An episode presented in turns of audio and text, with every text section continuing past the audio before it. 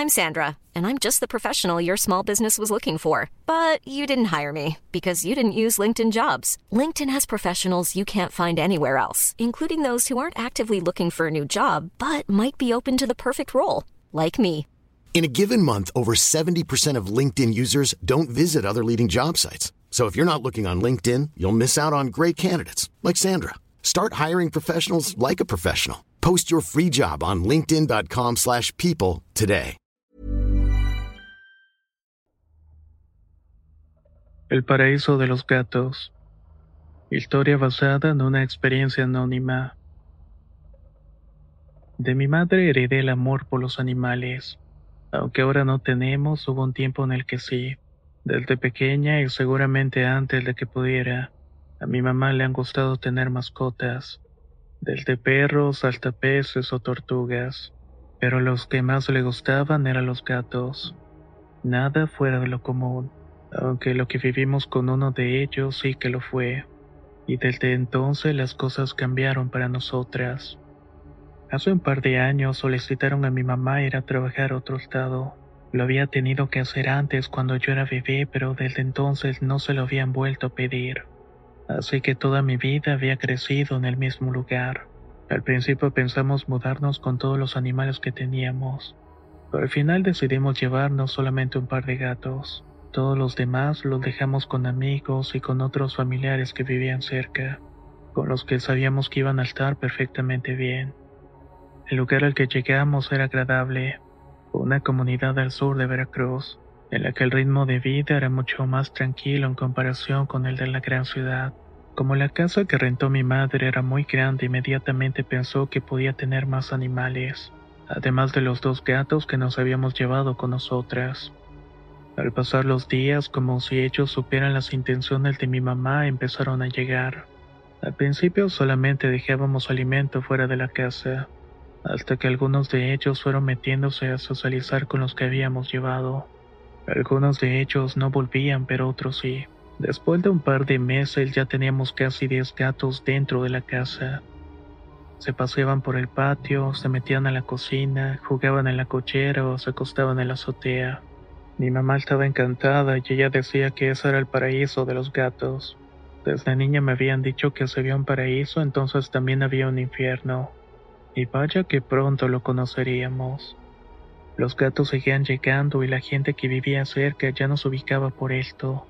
A nuestra casa le decían la casa de los gatos. Mencionaba que no estaba bien tener tantos animales, mucho menos en ese pueblo donde cosas raras luego pasaban. Al principio le dábamos por su lado, pero después comenzaron a pasar cosas que no sabíamos cómo explicarnos. Todo empezó con la comida. Casi siempre mi mamá dejaba en el patio tazones o platos con croquetas para los gatos.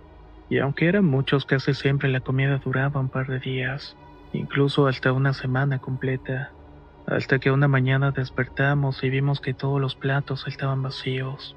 Nos extrañó que fuera así, pero no quisimos adentrarnos más en las investigaciones. Pensamos que tal vez más gatos vinieron a comer y después se marcharon. Después de una semana volvió a suceder lo mismo. Mi mamá tomó la decisión de que por las noches metiéramos la comida a la casa. Más por resolver el problema o saber qué sucedía, fue porque el dinero se estaba terminando y era mucho lo que gastaba como para que se terminara de un día para otro. Aunque queríamos a todos los animales que ahí llegaban o se quedaban, el favorito de mi mamá y también el mío era uno que llegó estando muy pequeño. Seguramente sus hermanos y su mamá habían muerto. Era color gris rayado.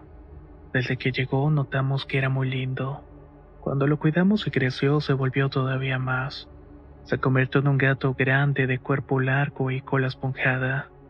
Lo queríamos porque era muy apegado a nosotras no solamente para que le diéramos de comer, sino que casi todo el tiempo nos estaba acompañando. Al principio fue difícil porque era un gato inquieto, travieso y comelón. Trepaba a las mesas, hurgaba entre las bolsas buscando comida y casi siempre la encontraba. Cuando entrábamos a la cocina era común encontrar bolsas rotas en el suelo con medio pan ya mordido. A pesar de que era así, tenía un carácter bastante noble. Nunca peleaba con los otros gatos y tampoco intentaba marcar el territorio. Su vida era comer, jugar, subirse encima de nosotras y dormir. En poco tiempo nos encariñamos mucho con él. Desde que llegó prácticamente no se separó de nosotras. Una noche después de que mi madre decidió dejar la comida únicamente por las mañanas, un grito muy fuerte nos despertó. Al principio no supimos qué era, pero al poco rato volvimos a escucharlo.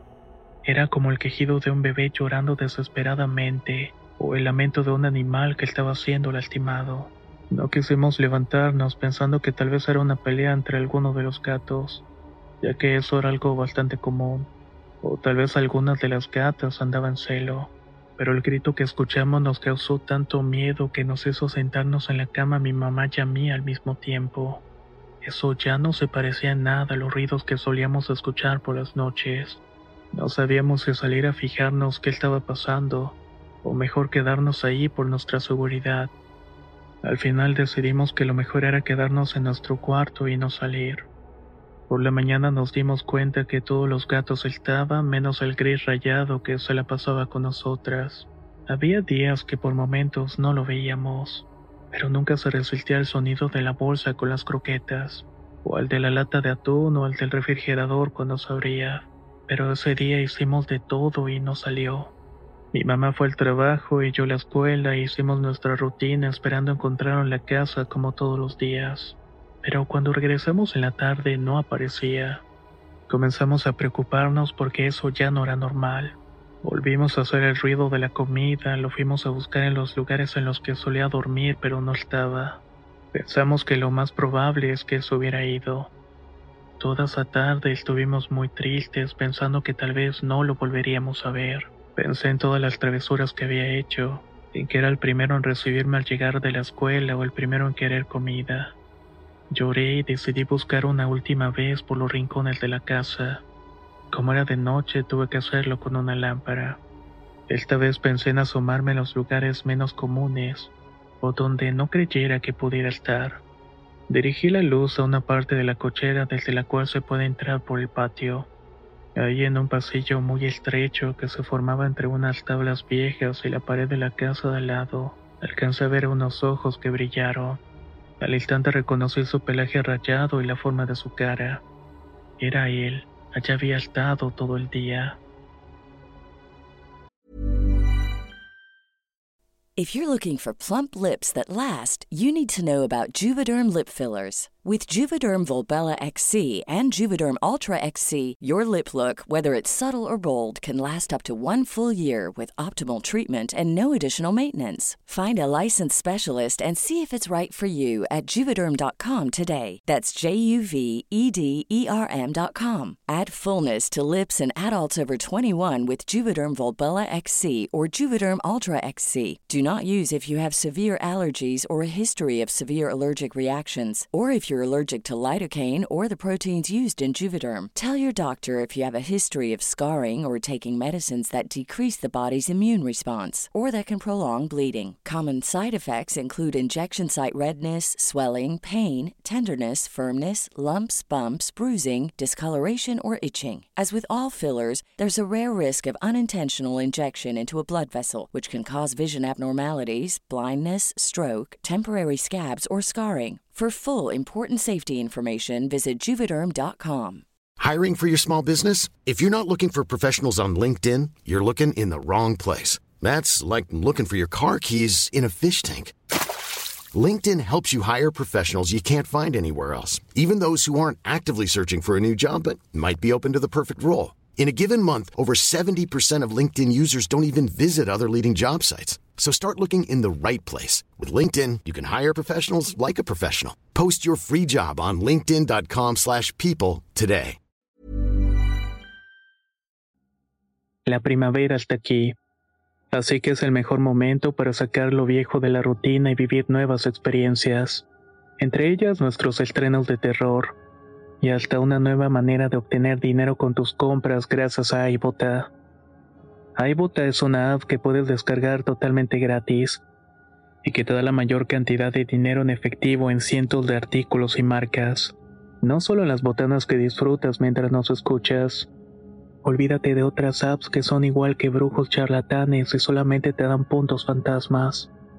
Con iBota simplemente agrega tus ofertas a la aplicación y obtén dinero real que podrás transferir a tu cuenta bancaria, PayPal o tarjeta de regalo. No lo dudes y únete a una comunidad con 50 millones de usuarios que ya disponen de los beneficios de más de 2.700 marcas y tiendas, como Lowe's, Macy's, Sephora y Best Buy. Y para que termines de convencerte, en este momento iBot está ofreciendo a nuestro público 5 dólares solo por probar iBot usando el código ROR cuando te registras. Solo tienes que ir al App Store o Google Play Store y descargar la aplicación iBot gratis para comenzar a ganar dinero en efectivo y usar el código ROR. Esto es iBota en Google Play o App Store y usa el código ROR.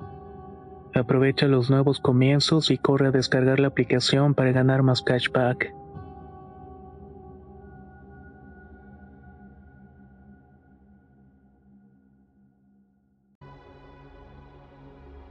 Empezó a llamarlo, pero no reaccionó. Traje una bolsa de comida, pero tampoco hizo caso. Aunque estaba ahí, seguía sin salir y estaba como conmocionado, como en shock, como si algo lo hubiera asustado más allá de lo normal.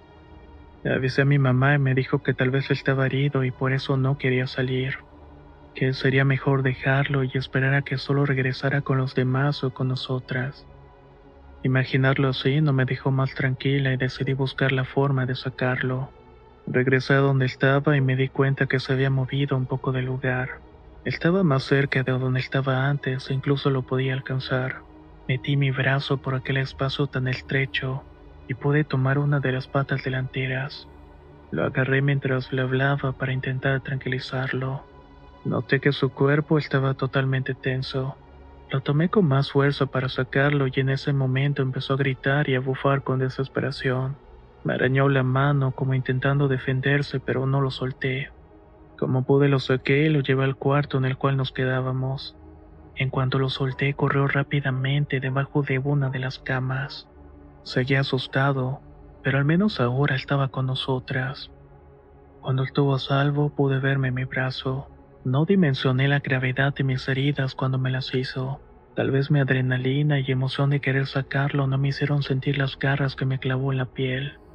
Pero cuando mi mamá llegó al cuarto quedó espantada de ver la sangre por todos lados, en la ropa, en el piso, por todo el patio y en la cochera.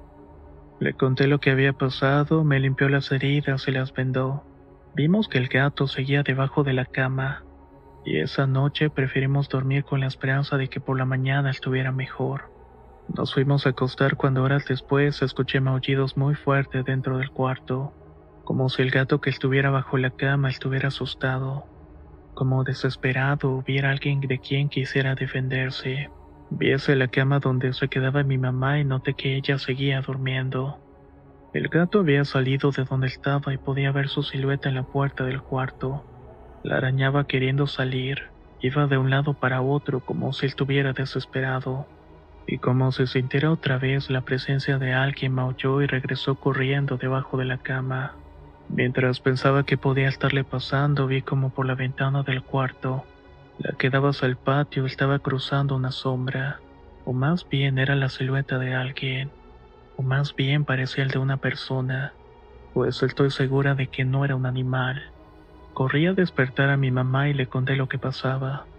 Me pidió que prendiéramos las luces para que quien se hubiera metido se diera cuenta de que estábamos despiertas. Lo primero que se nos vino a la mente fue que se trataba de un ladrón, que tenía que cruzar de nuevo frente al cuarto para poder salir pero no vimos ni escuchamos nada. Todo estaba en completo silencio. Pasaron un par de minutos y decidimos juntas asomarnos a ver qué era lo que estaba pasando. Al abrir la puerta no vimos que nadie estuviera, pero notamos algo, algo que solamente de recordarlo la piel se nos vuelve a erizar. Vimos en medio de la cochera y muy cerca de donde el gato gris rayado había estado todo el día, una figura de lo que parecía ser también un gato pero era demasiado grande incluso más que un perro. Era totalmente blanco, pero estaba sucio como manchado de tierra. Aunque era de noche alcanzamos a distinguir que donde deberían estar las orejas habían dos manchas de sangre como si alguien se las hubiera cortado. El animal no se movía. Estaba sentado mirando hacia donde estábamos nosotras. No sabíamos si era el silencio o si una energía nos inmovilizó. Teníamos miedo de hacer cualquier movimiento, hasta que el animal se levantó y de dos brincos cruzó el patio, subió al techo y se marchó. Toda esa noche no pudimos dormir. Ninguna de las dos habíamos visto antes a un gato de ese tamaño. A la mañana siguiente, cuando abrimos la puerta para ir al baño, el gato que estaba dentro con nosotras salió corriendo. Ninguna lo pudo detener y seguía tan espantado como el día anterior. No sabíamos qué hacer, si contar a los vecinos, llamar a la policía o bendecir la casa. Como era fin de semana, todo el día estuvimos en la casa pensando qué hacer. Todos los gatos estaban ahí, los que se quedaban con nosotras y los que llegaban después. Curiosamente, ninguno de ellos estuvo la noche anterior. Todos estaban menos el mismo que se había perdido. Lo busqué otra vez, pero no lo encontré. Esta vez no estaba en el lugar donde lo había visto antes, ni tampoco ningún otro dentro de la casa. Cayó la noche y esta vez no escuchamos nada. Entre el cansancio y la preocupación de que al día siguiente todo estaría bien, que el gato con el cual nos habíamos encariñado volviera, nos quedamos dormidas sin despertar hasta el día siguiente. Por la mañana todo se escuchaba en silencio. Algo bastante extraño en un lugar donde hay tantos animales que juegan o maullan por comida. Yo fui la primera a levantarme con la esperanza de que al salir del cuarto el gato rayado que siempre nos esperaba en la entrada por las mañanas estuviera ahí para acariciarnos o le diéramos de comer. Pero cuando salí lo que vi fue algo totalmente diferente. Ahí en el mismo lugar en el cual la noche anterior estuvo sentado aquel animal, estaba ahora el gato que se había perdido. Su cuerpo estaba tirado, abierto como si alguien lo hubiera mordido hasta matarlo. ¿Quién había sido capaz de hacer todo aquello? Llevarlo a la casa y sin que nos diéramos cuenta. De algo estaba segura es que ningún gato puede hacerle eso a otro gato. Después de ese día ninguno volvió. Las tardes se hicieron solitarias y con una vibra pesada, como si fuera un infierno aquel lugar que en algún momento fue el paraíso de los gatos. Mi mamá, por iniciativa propia, pidió un cambio de trabajo de nuevo a alguna ciudad. Rentamos un departamento pequeño, nos fuimos acostumbrando otra vez a nuestra nueva vida. Tiempo después, en el trabajo, mi mamá se enteró de que aquel lugar en el cual estuvimos viviendo era conocido por historias que cuentan de señores o brujos que se transforman en gatos. Estoy por entrar a la universidad. Mi mamá dice que por esa razón nos cambiamos pero yo sé que verdaderamente fue porque no podía seguir en aquel lugar, desde que aquel animal de mirada noble y tierna muriera de forma tan cruel.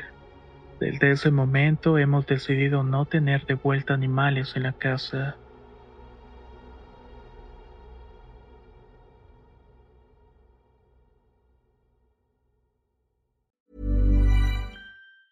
If you thought the only way to get a more defined jawline with natural looking results was through surgery, think again. Juvederm Volux XC is a non surgical injectable gel filler that improves moderate to severe loss of jawline definition and can help you achieve natural looking results with little downtime. Even better, this improved definition lasts up to one year with optimal treatment. No maintenance required. Improve jawline definition for a smooth, sculpted look with Juvederm Volux XC. For important safety information and to find a licensed specialist, visit juvederm.com. That's J U V E D E R M.com. Not for people with severe allergic reactions, allergies to lidocaine, or the proteins used in Juvederm. Common side effects include injection site redness, swelling, pain, tenderness, firmness, lumps, bumps, bruising, discoloration, or itching. There's a risk of unintentional injection into a blood vessel, which can cause vision abnormalities, blindness, stroke, temporary scabs, or scarring. Talk to a licensed En Sherwin Williams somos tu compa, tu pana, tu socio, pero sobre todo somos tu aliado, con más de 6.000 representantes para atenderte en tu idioma y beneficios para contratistas que encontrarás en aliadopro.com. En Sherwin Williams somos el aliado del PRO.